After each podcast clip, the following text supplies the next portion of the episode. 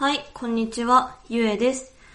えー本当は今週の木曜日、5月14日には配信する予定はなかったんですが、えー最近日記みたいに使っているスケジュール帳を見ましたら、まちょっとしたことがね、書かれていったりとかしたので、それについて話してみようかなと思います。それではダウナーリブ始めていきます。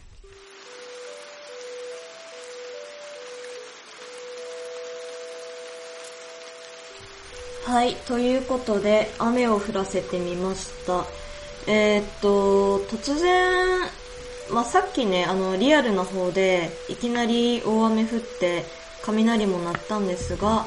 えー、なんかね、どちらかというと私、怖いっていう感情よりも、妙に落ち着くなっていう感情の方が勝りまして、なんか、邪魔な雑音をね、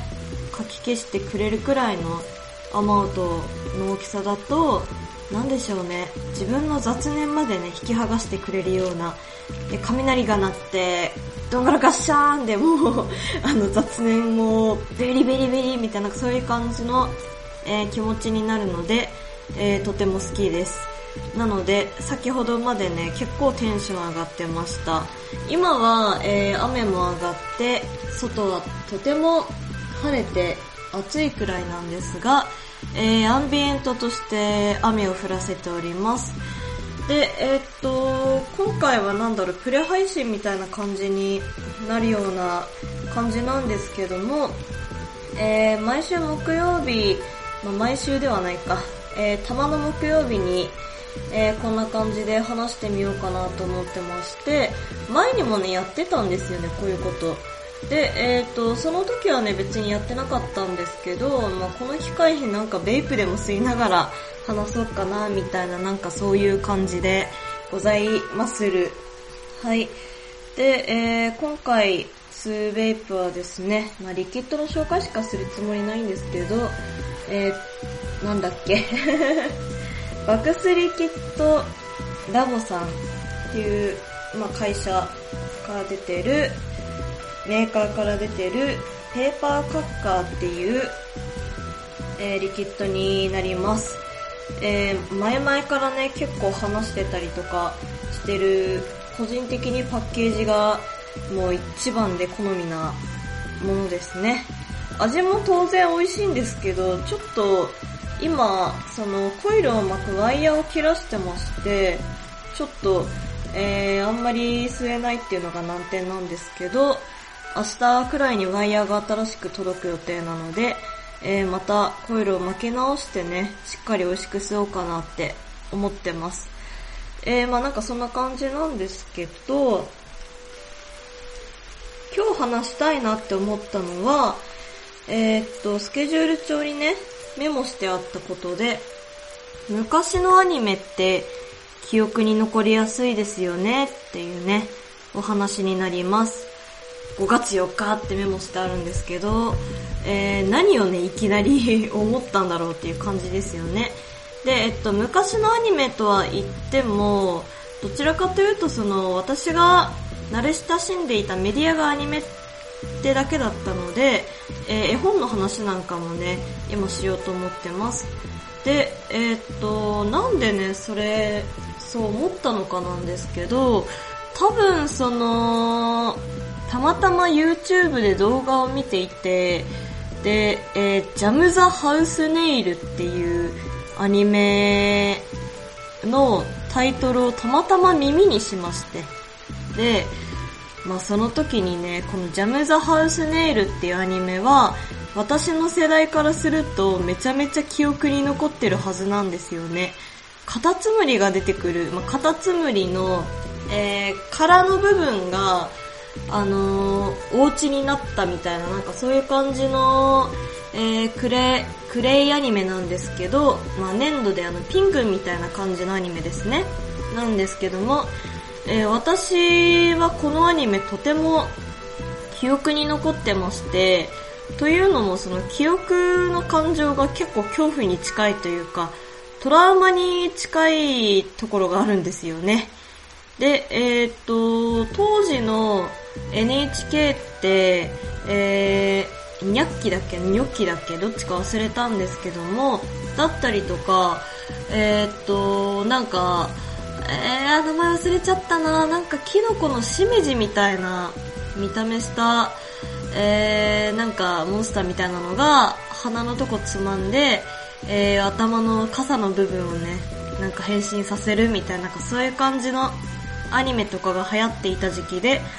で、えっ、と、どれもですね、なんだろう、海、海外、海外向けの見た目をしていたと言いますか、あんまりそうだな、なんか、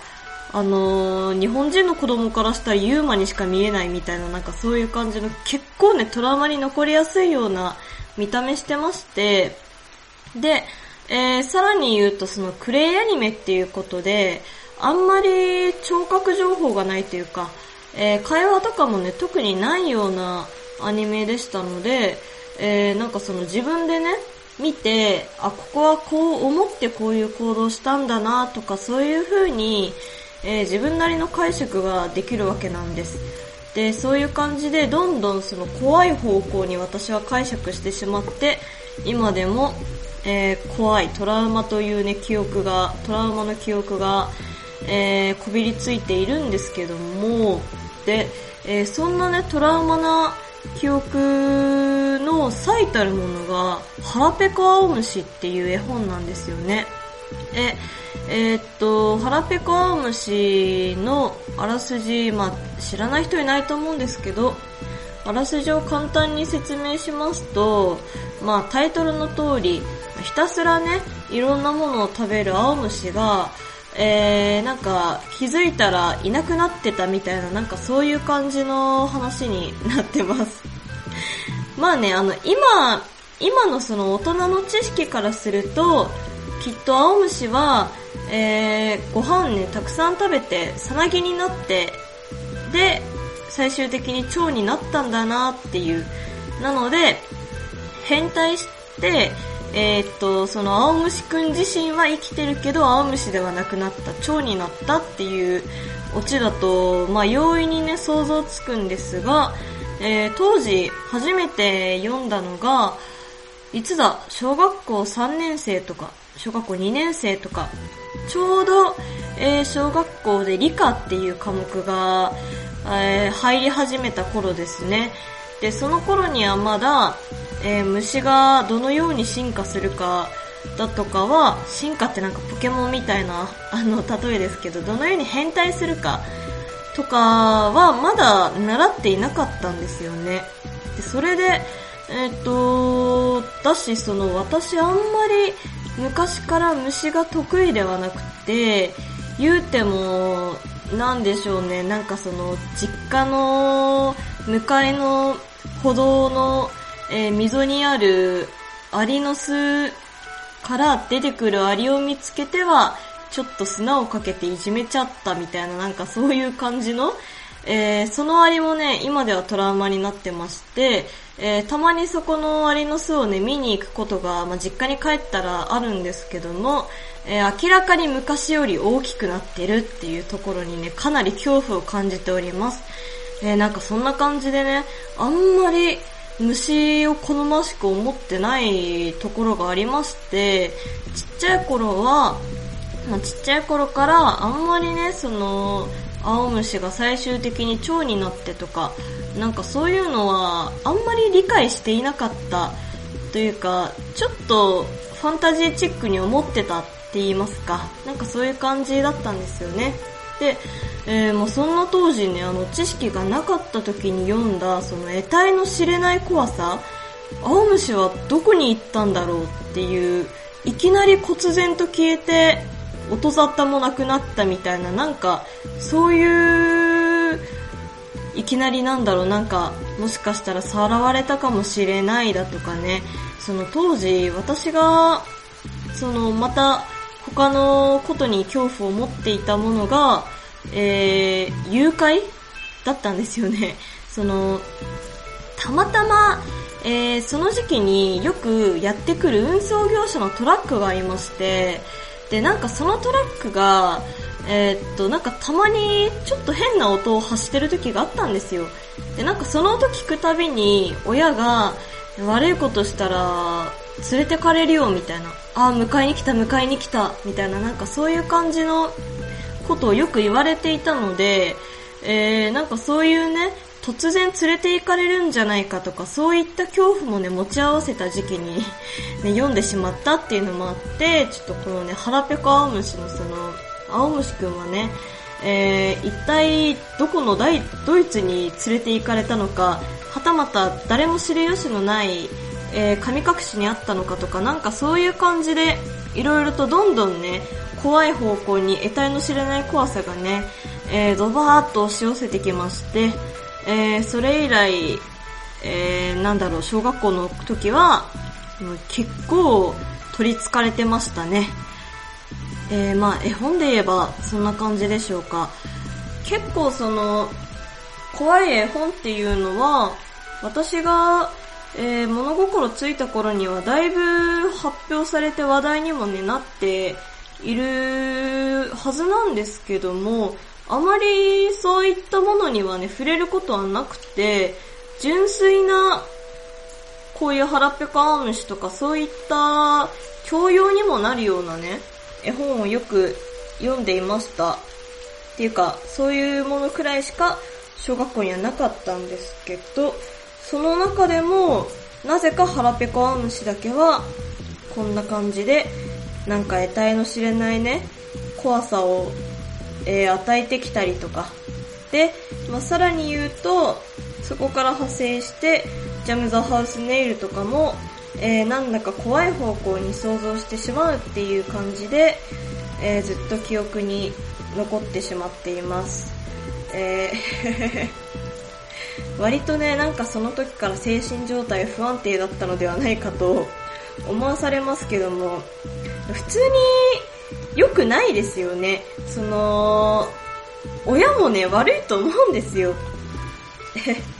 あ、ほら迎えに来たとか言って、もう、まあまあまあまあまあ、えー、いい子にしてないとダメだよっていうことだとは思うんですけど、えー、ひたすらにね、私を恐怖のどん底に当時はね、落とし入れてましたね。まあ、さらにはその、NHK ばっかり、えー、見せてくるようなと言いますか、えー、妹がね、当時まだちっちゃかったので、そういった教育番組とかをよくテレビに行ってね、つけていたっていうのもあって、そういうのを目にする機会が多かったというところでしょうか。で、えー、っと、今思い出したんですけど、小学5年生の時にもね、確か腹ペコアムシ読んだ記憶がありまして、まあ、っていうのも図書委員で、たまたまその腹ペコアムシの読書会やるみたいな感じになって、で、改めてね、なんかそのポスターを見たりとか、で、当時のその怖、またね、怖さかき立ててたのが、あのー、創作、創作願いみたいな感じのポスターが、その腹ペコアムシのものがあったんですよね。えー、っと、なんか、腹ペコ、この、この青虫を見つけたら教えてくださいみたいなか、あの、ドーンって真ん中に腹ペコ青虫くんが、えー、乗っていて、みたいなね、なんかそういう感じの、え、もしかしたら、腹ペコ青虫は、変態はせずに、本当にどこかに連れ去られていったのかもしれない、みたいな、なんかそういう感じの、えー、またね、また恐怖をね、駆り立てるような、もう小学校5年生で、私はもう完全に、えー、青虫から蝶になるのをね、知っているにもかかわらず、そういった想像をまたね、させて、えー、して、してしまったせいで、もうずっと私は腹ペコアムシという、えー、概念にね 囚われ続けております。っていうことをね、たまたま最近思い出したので、えー、ご報告でした。えー、なんかね、こんなことはね、さすがにやばすぎるので、えー、あんまり月曜日には話したくないなと思って、急遽木曜日に、えー、録音してみました。で、えー、最近聴いてた音楽を最後に紹介するんですが、最近はちょっとラップをね、めっちゃ聴くようになって、ガキレンジャーのアッパージャムっていうアルバムをよく聴いてます。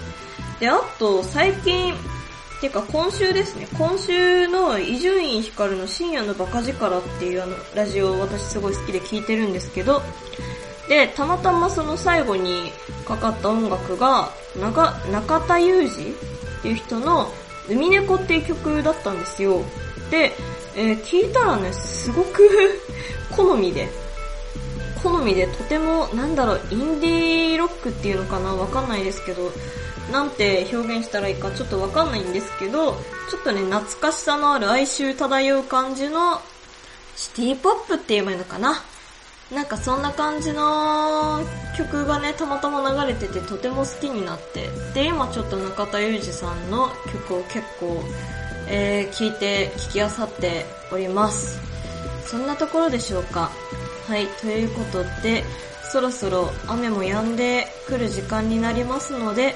今回はこの辺にしておきたいと思います。えー、子供の頃から残っているトラウマ、何かございましたら教えてください。それではさよなら、よろしくね。